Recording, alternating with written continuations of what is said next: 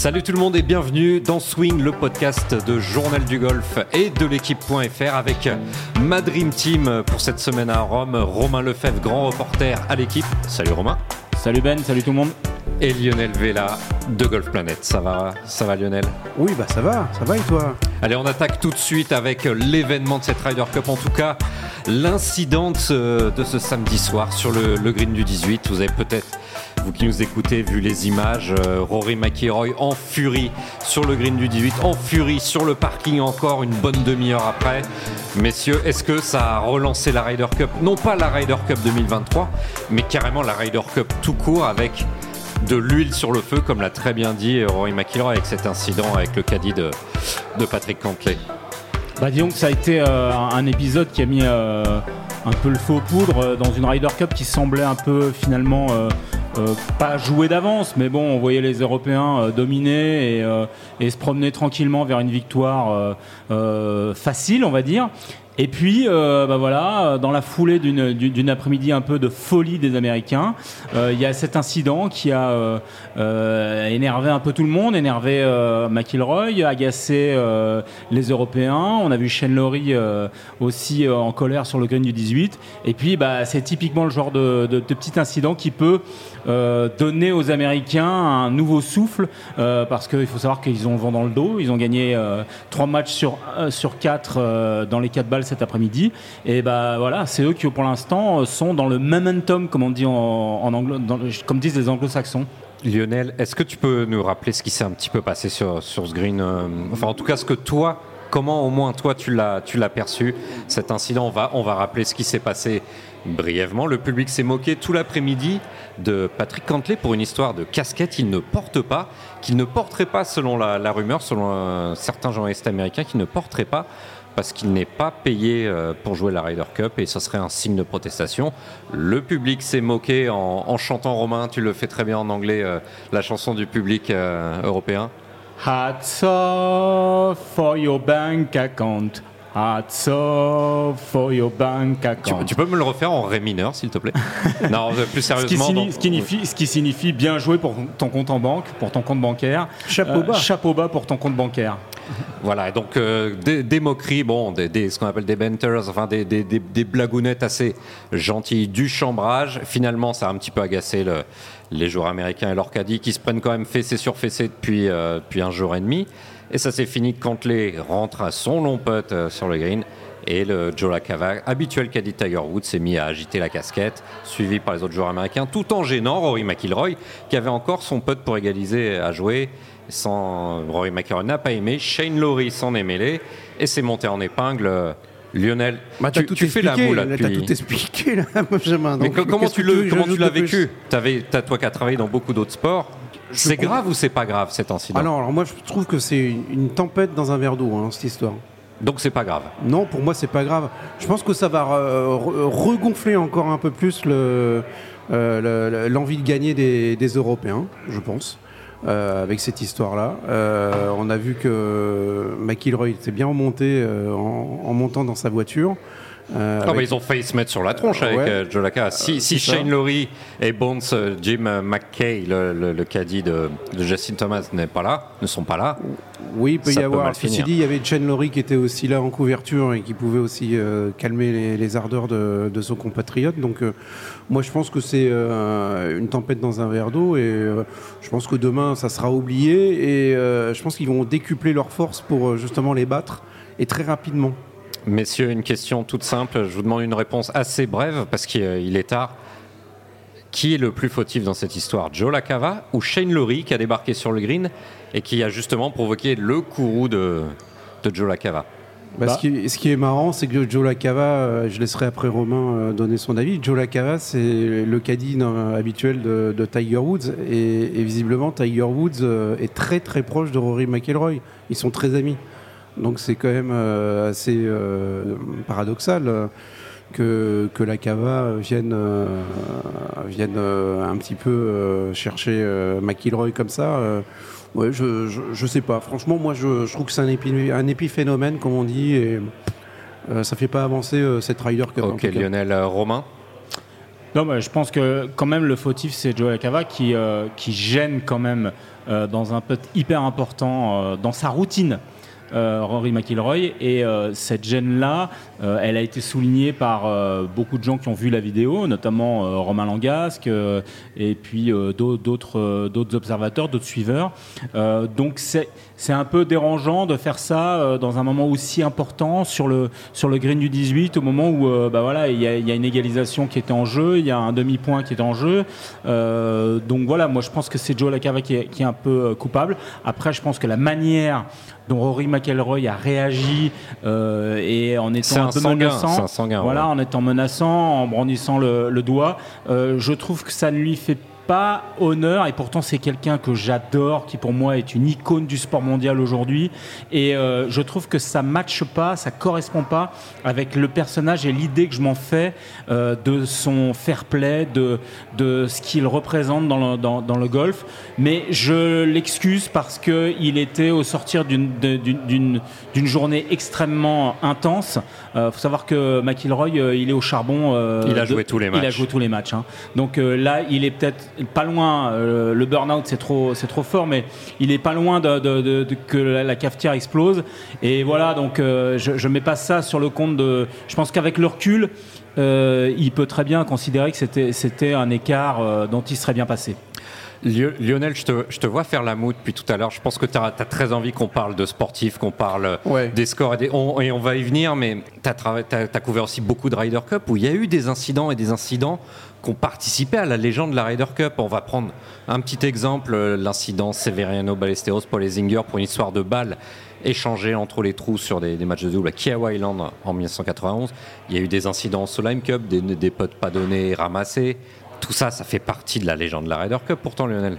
Oui, bah ça, ça va en faire partie, euh, clairement. Mais qu'est-ce qu'on va retenir finalement euh, de cette Ryder Cup? Est-ce qu'on va retenir que McIlroy euh, s'est emporté contre un caddie ou que l'Europe va gagner certainement largement cette Ryder Cup et ramener le, trophée justement sur le vieux continent?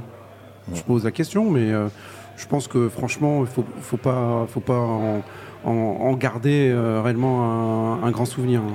Donc l'attitude de, de Joe Lacava a été euh, particulièrement décriée en tant qu'Adi, ne devrait pas euh, interférer comme ça sur le, scénario, d'un match. Et justement, on a demandé à Romain Langas, qui suit particulièrement cette Ryder Cup, on l'écoute tout de suite, il nous donne son avis. Écoute, ouais, bah, l'incident avec Joe Lacava, je pense vraiment qu'il a qu'il a fait une, vraie erreur. Je pense que, je pense que même les, les joueurs de l'équipe des États-Unis vont, vont lui dire, tu vois, de un, de célébrer, je trouve ça normal.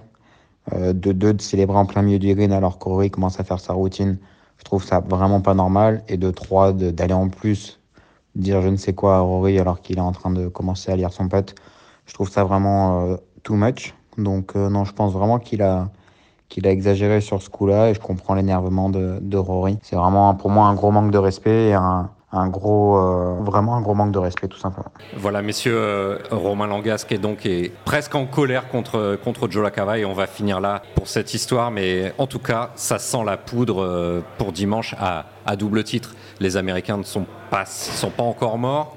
Et puis il y a des contentieux. Il y a aussi le contentieux John Ram, Brooks Kopka qui est né de.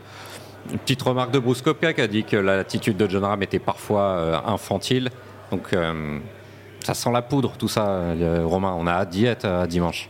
Oui, ça sent la poudre. Après, euh, est-ce que on est content d'avoir ça? Je pense que ça nous permet de parler un petit peu d'autre chose que le fait que finalement il n'y reste que 4 points à gagner pour l'Europe et qu'on a tous l'impression que c'est couru d'avance. Euh, moi, je reste quand même sur le sportif et je suis d'accord avec euh, Lionel. Je trouve que euh, aujourd'hui, ce que j'ai envie de retenir, moi, au-delà de cet, cet, événement qui effectivement est un incident et non pas un événement, j'ai envie de retenir l'extraordinaire euh, prestation de euh, Patrick Cantley, qui est quand même été sous pression parce que quand il rentre sur le parcours, il sait très bien qu'il y a une rumeur qui dit qu'il euh, voudrait que les joueurs soient en Ryder Cup soient payés, soient rémunérés. Alors qu'ils sont déjà défrayés à hauteur de 200 000 dollars, qui reversent à l'association caritative de leur choix. Leurs caddies sont payés, tous leurs frais sont payés. Certes, et en plus de ça, euh, l'argent qui est généré par la Ryder Cup est reversé sur un fonds de pension qui leur sert aussi de, retraite. Bon, ça, mi- mis, ça mis à part, le golfeur, le golfeur numéro 5 mondial, Patrick Cantley, a réalisé une fin de parcours dans une atmosphère très hostile. Je veux dire, il, est, il est en terrain pas du tout conquis, il est à l'extérieur. Il termine par trois birdies extraordinaires, euh, 16, 17, 18, en rentrant 20 mètres de, de, de, de De putts putts pour birdie, putts cumulés pour birdie, dont un de 13 mètres. Euh, il a été phénoménal, il, il a, a été que c'est un monstrueux. joueur du top 5 mondial. euh, Et voilà, et il a, et, et- et il a, c'est c'est lui, je pense, qui redonne l'espoir, même infime, aux Américains. Pourquoi pas de croire au miracle Et ils ont le droit d'y croire après tout. Et d'ailleurs, ils l'ont dit en conférence de presse. Ils l'ont dit. Il y a 12 points demain en jeu. Il y a 12 points. Ces 12 points sont en jeu. Ouais, il y a pourquoi 12 pourquoi points on n'en gagnerait pas euh, Ils ont repris le momentum aussi. Euh, Li- Lionel, on est d'accord que cette scène, elle a rappelé à beaucoup de monde euh, le Yann Poulter de 2012 qui rentre le putt pour gagner le dernier double du samedi soir et permettre à l'Europe d'être à 10-6. Là, il y a encore un petit À écart supplémentaire. Mais c- le momentum est côté éta- états-unien et ça, ça, ça pèse très lourd. Oui, oui, alors c'est sûr que ça pèse très lourd.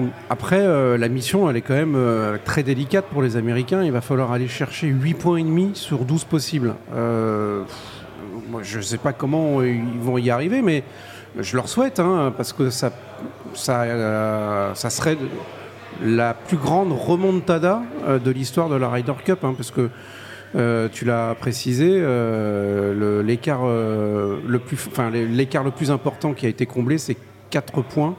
Euh, une 10-6 fois, euh, deux 10-6, une fois euh, à Brooklyn en 99, mais ça c'était les Américains qui avaient fait cette, euh, cette remontée. Et puis en 2012 à Medina, on s'en souvient, et là c'était les, les Européens qui avaient euh, remonté cet écart pour gagner euh, d'un souffle. Donc euh, oui, euh, moi je pense que les Américains peuvent le faire, mais je j'y j'y crois pas, euh, j'y crois pas vraiment. Romain, tu y crois, toi? Non, j'y crois pas pour plusieurs raisons. D'abord parce que euh, je me fixe plus sur les Européens que sur les Américains. Je trouve que globalement, les Européens euh, ont beaucoup mieux, beaucoup plus euh, ce parcours dans l'œil. Euh, ils commettent beaucoup moins d'erreurs, ils s'écartent beaucoup moins. Euh, et on l'avait dit avant le, début de, cette Ryder Cup, la connaissance du parcours peut s'avérer essentielle, et notamment de ces rebonds. On a des fairways qui sont très onduleux, avec beaucoup de relief. Et on l'a vu aujourd'hui avec euh, Scheffler Kopka, qui n'ont jamais réussi à se mettre dedans. Pourquoi? Parce qu'ils s'écartaient systématiquement sur les mises en jeu, et que je vais à gauche dans le fairway, dans le rough ultra profond, pas la deuxième, pas la première, pas la deuxième, mais la troisième tonte où euh, c'est injouable, et que je vais dans l'eau au 9, et que je vais dans, un bunker euh, euh, au 11, etc., etc. Donc on a vu que la connaissance du parcours est un élément clé et les Européens sont vraiment chez eux là. D'abord parce qu'ils l'ont mieux repéré que, que les Américains. Ils étaient 12 avec leur caddie euh, lorsqu'ils sont venus euh, il y a deux semaines euh, pour euh, repérer le parcours pour s'entraîner, alors que les Américains étaient 9 sur 12 avec seulement 3 caddies. Alors dans les 9, dans les 9 sur 12, il y a 3 absents. Bah, C'était Schauffele, Cantley. Et Cantley est un des meilleurs Américains. Voilà. C'est ça qui est paradoxal. C'est assez paradoxal. Et Spice qui avait une- un mot d'excuse puisque sa femme venait d'accoucher. Mais tout ça pour dire que, voilà, je pense que si on revient à la réalité du terrain et à ce qui s'est passé depuis, depuis vendredi, euh, je vois pas comment les, Ama- les, les Européens peuvent perdre. Alors je touche du bois parce que je suis à fond européen. On l'est tous, je pense, autour de cette table, y compris nos auditeurs. Mais, euh, mais voilà, je pense que euh, c'est une mission impossible. Mais tout miracle existe euh, dans le sport. Et j'ai envie de dire, si jamais il l'accomplissait, ce serait un des événements les plus incroyables de l'histoire de la Ryder Cup en 96 ans, depuis 1927. Et peut-être qu'on vivrait un truc unique et qu'on serait même content de l'avoir vécu, malgré la défaite de l'Europe. Parce que qu'est-ce qu'on aime dans le sport? Bah, C'est la surprise, c'est Les belles histoires. c'est les belles histoires, et ce serait peut-être l'histoire la plus incroyable du sport de cette année, de cette décennie, de- du siècle, du millénaire. Allez, soyons fous. Surtout qu'on a, on a, on a assisté quand même à déjà un record incroyable, la, la défaite euh, 9-7 de la doublette euh, Scheffler-Koepka. Scheffler-Koepka. Je pense que c'était le- le- leur, leur fantôme hein, qui, qui avait pris le départ face à Hovland euh, à Berg. Donc euh, ouais, pourquoi pas un, un nouveau, un, un nouvel exploit euh, demain. Ouais, Et je ne serais pas étonné, euh, Lionel, pour, pour enchérir sur, sur, sur cette euh, raclée euh, infligée par euh, euh, à, à Berg. Non. Hubel. Hubel. Hubel contre, et, euh, avec Hovland contre Sheffield Kopka. Je ne serais pas étonné que cette raclée euh, soit à l'origine de du réveil de la bête blessée, les Américains, l'après-midi, euh, qui ont quand même mis euh, du rouge euh, en majorité, puisqu'ils ont gagné 3-1 dans, dans, dans, les 4 balles. je ne serais pas étonné que cette, cette, cette raclée soit à l'origine du, du, réveil, parce qu'il y avait une volonté de, de réparer cet affront un affront énorme, colossal. Rappelons quand même Scheffler numéro 1 mondial, Kopka 5 majeurs à la ceinture. Euh, ça fait quand même du lourd. Ils ont été littéralement humiliés. Et même si on dit qu'il n'y a pas d'humiliation dans le sport, là, je vois pas comment on peut appeler ça autrement. On a même vu euh, Scotty Scheffler. Alors, est-ce qu'il pleurait ou est-ce qu'il avait une poussière dans l'œil? Il était évidemment complètement abattu, le numéro 1 mondial qui se fait qui se fait, qui se fait, qui se fait, j'ai envie de laminer. Laminer, c'est très bien. Qui se fait laminer comme ça, c'est normal de mal le prendre. On l'a vu être reconforté par sa femme mais est-ce qu'il pleurait vraiment, euh, Scotty Scheffler? Alors je sais que tu as un doute, tu as un doute parce que tu poses la question, mais moi je pense qu'il pleurait. En tout cas, s'il pleurait pas, euh, c'était tout comme. Euh, je vois pas comment un joueur de, de, de, de ce calibre qui réalise des miracles depuis deux ans sur le circuit, qui est quasiment euh, invulnérable, à part sur les greens où son putting fait parfois défaut, mais ça c'est un autre sujet. je vois pas comment il peut sortir d'une raclée pareille sans être foncièrement abattu. Alors qu'il pleure ou qu'il pleure pas, qu'il y ait des larmes ou qu'il n'y en ait pas, je pense qu'il était vraiment touché et du coup, ça nous amène peut-être à parler de ce qui va se passer demain. Parce que demain, il est envoyé au feu d'entrée de jeu. D'entrée de jeu, 11h35. Et là, il faut que tout le monde soit devant sa télé parce que c'est quoi? Un choc de titan. Un choc de titan. C'est Scheffler Ram. Ram qui est l'un des, voire l'homme de cette rider pour l'instant. Ça va être fantastique. C'est quoi? C'est Djokovic, euh, Djokovic Nadal C'est un Federer Nadal de la grande époque. C'est un Djokovic Nadal euh, sur terre battue. C'est euh, c'est ce qu'on c'est ce qu'on attend, quoi. C'est un choc numéro 1, numéro 3 mondial, avec, euh, avec tout ce que ça charrie de rivalité, euh, de continents qui s'opposent et euh, de styles de jeu. Euh, les deux derniers vainqueurs du Master, si je me trompe pas. donc voilà, là, franchement, c'est le. J'ai envie de dire je sais pas comment je dirais le, le mot, c'est le blockbuster. Ça peut se dire ça? Le blockbuster de cette rider Allez, on y va à fond. Au choc des titans Choc des titans, c'est pas mal. Euh, Lionel, t'es es venu avec ton, avec ton cahier, euh, ton cahier plein d'infos. Ça, c'est un truc qui nous épate avec, avec Romain Lefebvre. On voit euh, Lionel Vella de Golf Planet qui prend énormément de notes. On sait que tu as plein de stats, on sait que tu as plein d'infos sur ces 12 matchs. Qu'est-ce qui ressort selon toi Alors, on sent que tu as, plein de choses à dire là. Bah, ce que je pourrais dire, c'est que Rory McIlroy a joué tous les matchs, donc c'est le meilleur européen avec 3 points. Donc euh, il peut faire 4 points euh, demain en, battant euh, Sam Burns, qui a été très bon aujourd'hui. qui a été très, très bon.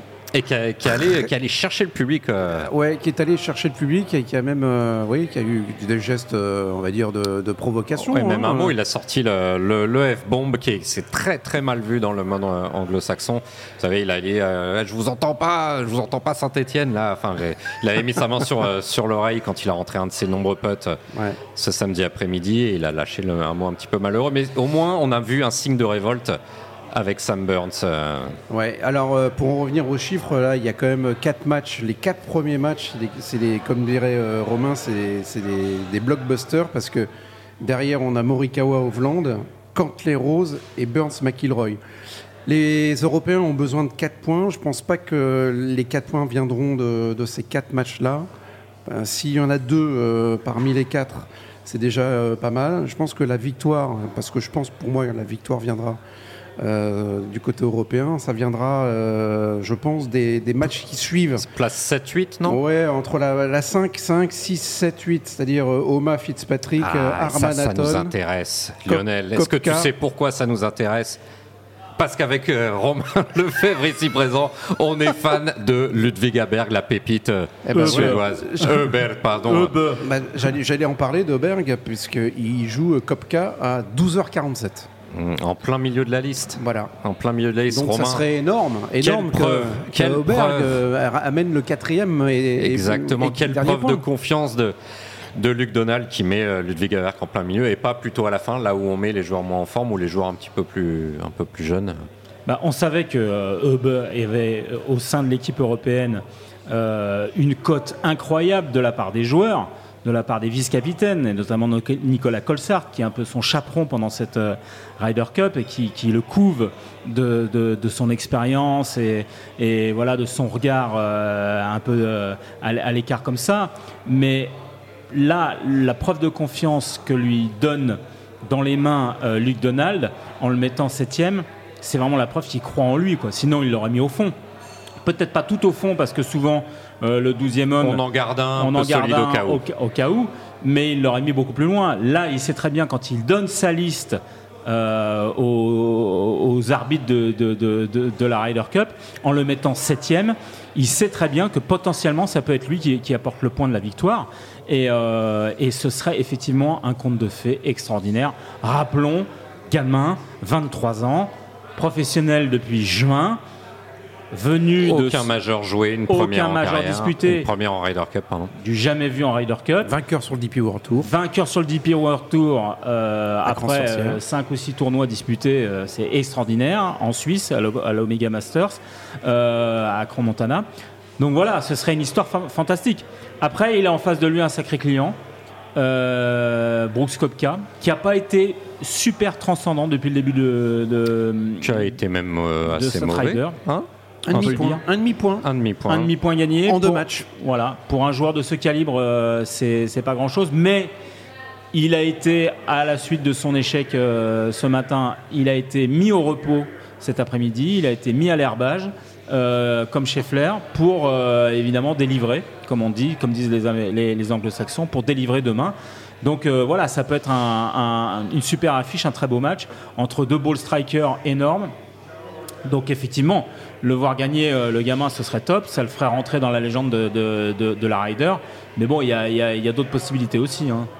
Oui, il y a un truc qui m'épate, euh, messieurs, un truc que je ne comprends pas. Alors évidemment, je ne suis pas capitaine euh, de l'équipe américaine, je suis capitaine de rien du tout, mais pourquoi Wyndham Clark est placé en 12 alors que les Américains doivent mettre des points tout de suite? Moi, je l'ai trouvé, trouvé bon Wyndham Clark.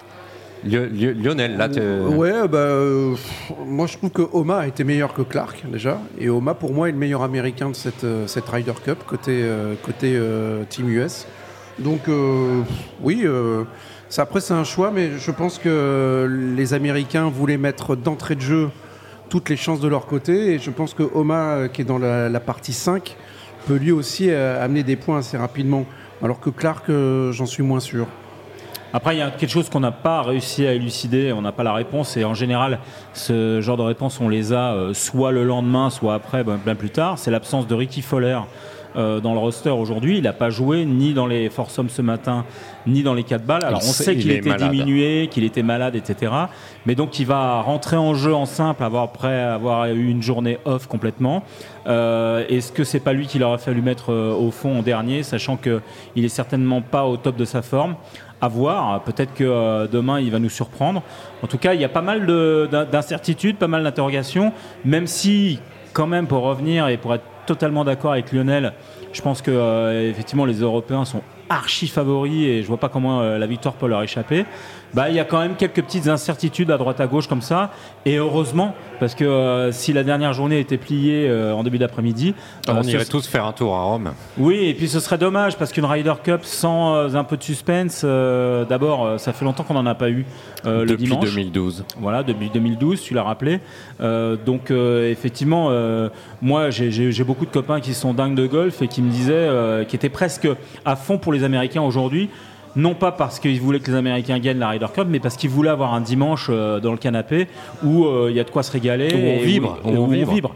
Voilà. Mais je pense qu'on va quand même vivre parce qu'on va voir du golf extraordinaire. Et là, moi, ça m'amène à parler du, du, parcours que je trouve qui a été un peu critiqué avant le début de, de la compétition, mais qui est remarquable et qui ne se laisse pas faire. Je trouve en 4 balles, on n'a pas vu une pluie de birdie. Euh, Lionel, pas, tant que ça hein, en 4 balles par rapport à d'autres éditions. énormément, euh, mais c'est vrai que, comme dit Romain, euh, la, fin du parcours, elle, est géniale. Hein. Elle est faite pour les match play, elle est faite pour, pour des rebondissements, des, des, attaques de green en 1, le 16. beaucoup d'options de T-box. Voilà, avec une, une pièce d'eau qui est sur la droite du T-Box et qui attire beaucoup de balles. Jordan Smith en sait quelque chose puisqu'il a encore mis une balle dans l'eau à cet endroit. le 17 aussi, le, par 3 où il s'est passé souvent pas mal de choses.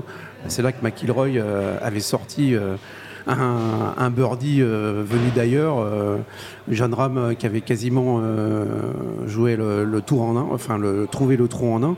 Donc, et, puis, et puis le 18, moi je trouve que le 18 aussi, il est, il est assez assez beau, assez challenging. On l'a encore vu ce samedi. Voilà, et puis on, on, se souvient des, des, des premiers formals euh, vendredi où euh, on a eu un scénario incroyable sur les trois des, quatre matchs où, ils ont partagé, euh, les Européens ont partagé le demi-point avec les, Américains. Donc ouais, cette fin elle est, assez, forte. Et je pense qu'il va encore se passer pas mal de choses à ces endroits-là. en tout cas, on l'espère. Messieurs, on a parlé un peu du sportif. Maintenant, on va terminer ce podcast avec ce qu'on a vécu. On a la chance d'être sur place au Marco Simone, de vivre des belles images de voir des belles résurgences. Euh, moi, je, je, prendrai la parole. Eh, tiens, je démarre, on, s'en fiche. Moi, j'ai adoré une chose. Vous avez sûrement parlé peut-être du tifo euh, de Sevano Ballesteros au départ du 1. Moi, j'ai adoré, c'est voir Justin Rose, le doigt en l'air, le putter en l'air aussi, rentrer des euh, ultra décisifs comme on n'a jamais vu faire. Il a 43 ans et c'est magique de voir de voir l'anglais à ce niveau-là ramener des points pour l'Europe. Un des meilleurs européens, hein, il faut l'avouer. Hein, c'est euh, le, joueur euh, européen qui a été le plus décisif dans les fins de partie. Et, euh, là, ça, démontre quelque chose que.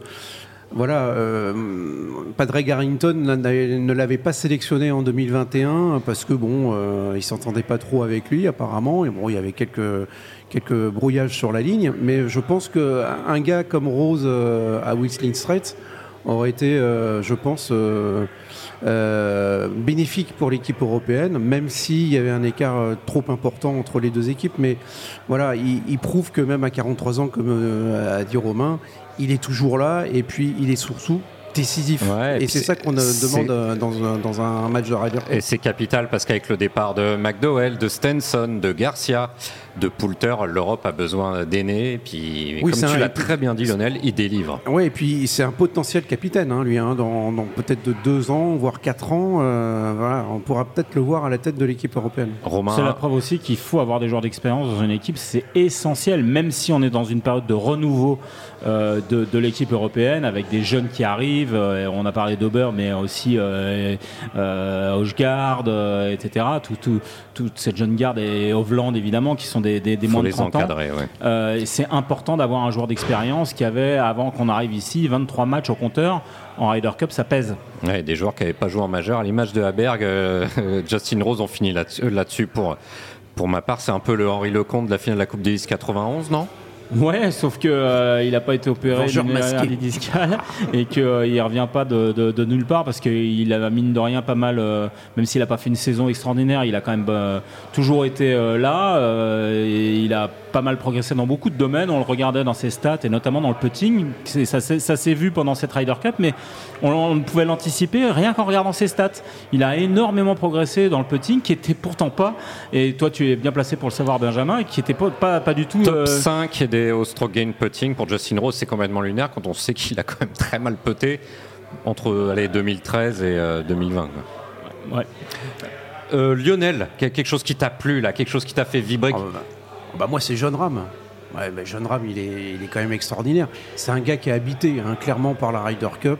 Et puis euh, son binôme avec euh, Hatton, euh, moi j'ai adoré parce que ces deux, ces deux Fox Terriers. Les deux râleurs, les, deux il, lâche, il lâche rien, c'est le feu et la glace. Enfin bon, c'est ces deux gars, enfin voilà, qu'on a, qu'on a envie de voir et qu'on aimerait voir plus souvent en Ryder Cup. Mais John Ram, il est quand même au-dessus. Avec McIlroy, c'est vraiment les deux joueurs euh, les plus importants du groupe. Lionel, euh, euh, Romain, Romain Lefebvre, quelque chose de, sympa qui t'a marqué là pendant trois jours. Pas forcément un joueur. Hein. Pas forcément un joueur. Bah, moi, je vais, je vais parler de l'ambiance parce que j'étais assez critique sur la première journée. J'ai trouvé que le public était un peu en dedans, pas vraiment into the game. Je les ai trouvés, voilà, je trouve que les chants avaient du mal à démarrer. J'avais, j'avais tellement de souvenirs, de frissons au national avec ces, ces, hurlements, ces, de, de Rory, Rory. Ça m'a manqué. Et aujourd'hui, franchement, aujourd'hui, on a passé un cap. Euh, et, alors, est-ce que c'est le fait qu'on soit samedi, qu'il y avait peut-être euh, un peu plus de disponibilité Et mentale plus, d'adversité aussi. voilà, plus d'adversité. Et puis euh, le travail des vice-capitaines qui ont été très présents, notamment au départ du 1, euh, pour gonfler un peu les, les- les supporters européens. Ce tifo, Severiano Ballesteros, qui a été un grand moment d'émo- d'émotion. Et on voit, où cette figure, on voit que cette figure tutélaire de l'équipe européenne est très présente. Rappelons quand même que euh, son maillot est accroché dans la team room européenne, euh, au milieu, au centre, dans une vitrine avec son nom. Euh, et euh, on en parle, les joueurs en parlent, même les jeunes qui l'ont pas connu et qui n'ont jamais sans doute vu en vrai Severiano Ballesteros, il est très présent. Voilà, moi c'est quelque chose qui me Son fils est présent. oui, son fils est présent et, et c'est quelque chose qui me touche parce que en fait c'est ça aussi la Ryder Cup, c'est c'est une histoire de, de legs, de de, transmission, d'héritage et euh, là, là sa présence là sans doute due à la présence de, de, de Chema parmi les vice-capitaines. Je veux parler de José Maria Ilazabal, son, son binôme, son alter ego, son, fran- son frère, son, son frère de sang, son, Son frère, frère. de cœur. Euh, bah voilà, ça, ça, ça joue aussi. Et ça là, je vous en parle et j'ai des frissons. Mais oui, ça se voit, on adore ça. Et, et- et, messieurs, je veux, je veux juste pas remettre 10 balles. On va pas repartir là-dessus, mais sur cet incident de Rory. Oh Et non, Rory, pitié, il, y avait, arrête, il y avait- il y avait- Benjamin. il y avait du balestéros dans Rory là. Oh là là, Benjamin. il voulait arrête. pas lâcher, alors qu'au final, comme tu l'as très bien dit, Lionel, il y avait, c'était, tout ça n'est pas si grave, mais il a pas voulu lâcher. Ça, ça, c'est du balestéros de- de- dans l'âme, non? Il n'a pas voulu lâcher, mais moi, c'est pas ce que je retiens de McIlroy. Ce que je retiens, c'est ce que nous disait notre photographe Pierre Lahalle, et je veux le citer ici parce qu'il fait un boulot énorme. C'est le photographe de l'équipe. On l'a invité, on invité, il a pas voulu venir. Mais c'est pas grave, c'est pas quelqu'un qui parle, et c'est quelqu'un qui photographie, qui regarde, qui a l'œil, qui fait euh, 15, 20 bornes par jour avec son matos sur le dos, qui nous a fait des photos extraordinaires. Il y a des portfolios à aller voir sur le site l'équipe.fr.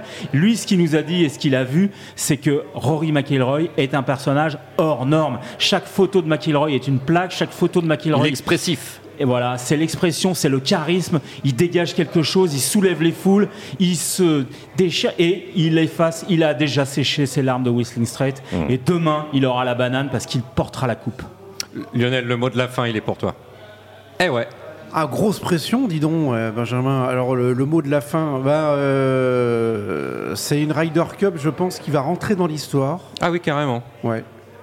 Déjà parce que. euh, On y est que samedi soir, là. Oui, mais parce qu'il y, euh, y a eu un, des points énormes qui ont été distribués côté européen. Il faut savoir que les Américains ont, ont inscrit, euh, inscrit leur premier point euh, à leur 12e match. Euh, Il n'y a eu pas eu de points américains euh, avant. Euh, Euh, ça, c'était Moi, ça me donne vu. envie d'être à Best Page dans deux ans déjà. Voilà. On est encore, Alors- euh, le Rome n'est pas fini, mais Best Page, Voilà. le public new-yorkais avec ah, une probable fessée euh, côté, euh, côté, euh, côté européen, ça va être génial ça. Ouais, ouais, Best Page. euh, puis en plus, le parcours, le, le Black Course, euh, c'est un, un truc. Alors là, euh, Un monstre. C'est un monstre qui dévore, qui broie les, les joueurs. Donc euh, voilà, moi je, je, je pense qu'elle va rentrer dans l'histoire cette Ryder Cup. euh, Eh ben, on en reparlera, on en reparlera demain. On fera un petit bilan parce que là, ça fait déjà plus de- d'une demi-heure qu'on parle. Messieurs, on va garder des forces pour dimanche. Les 12 simples. On se retrouve évidemment sur l'équipe.fr. Golf Planet, euh, vous, euh, ça c'est Lionel Vella. Vous retrouverez tous ces papiers sur cet excellent site internet de nos confrères qu'on adore. Messieurs, à demain. À demain.